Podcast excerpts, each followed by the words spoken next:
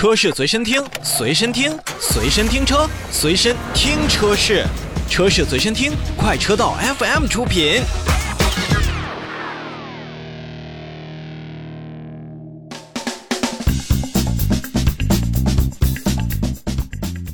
让我们继续来看，丰田汽车正在美国召回部分2021年度款式的 CHR 车型，共计3万六千五百五十八辆。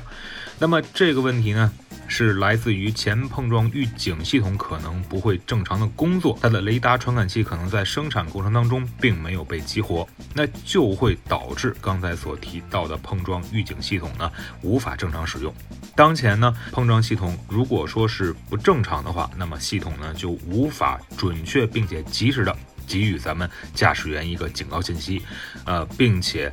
它不会提前协助咱们的驾驶员来制动车辆，存在安全隐患。所以丰田的经销商呢，在必要时会为召回范围内的车辆呢免费检查，并且激活雷达传感器。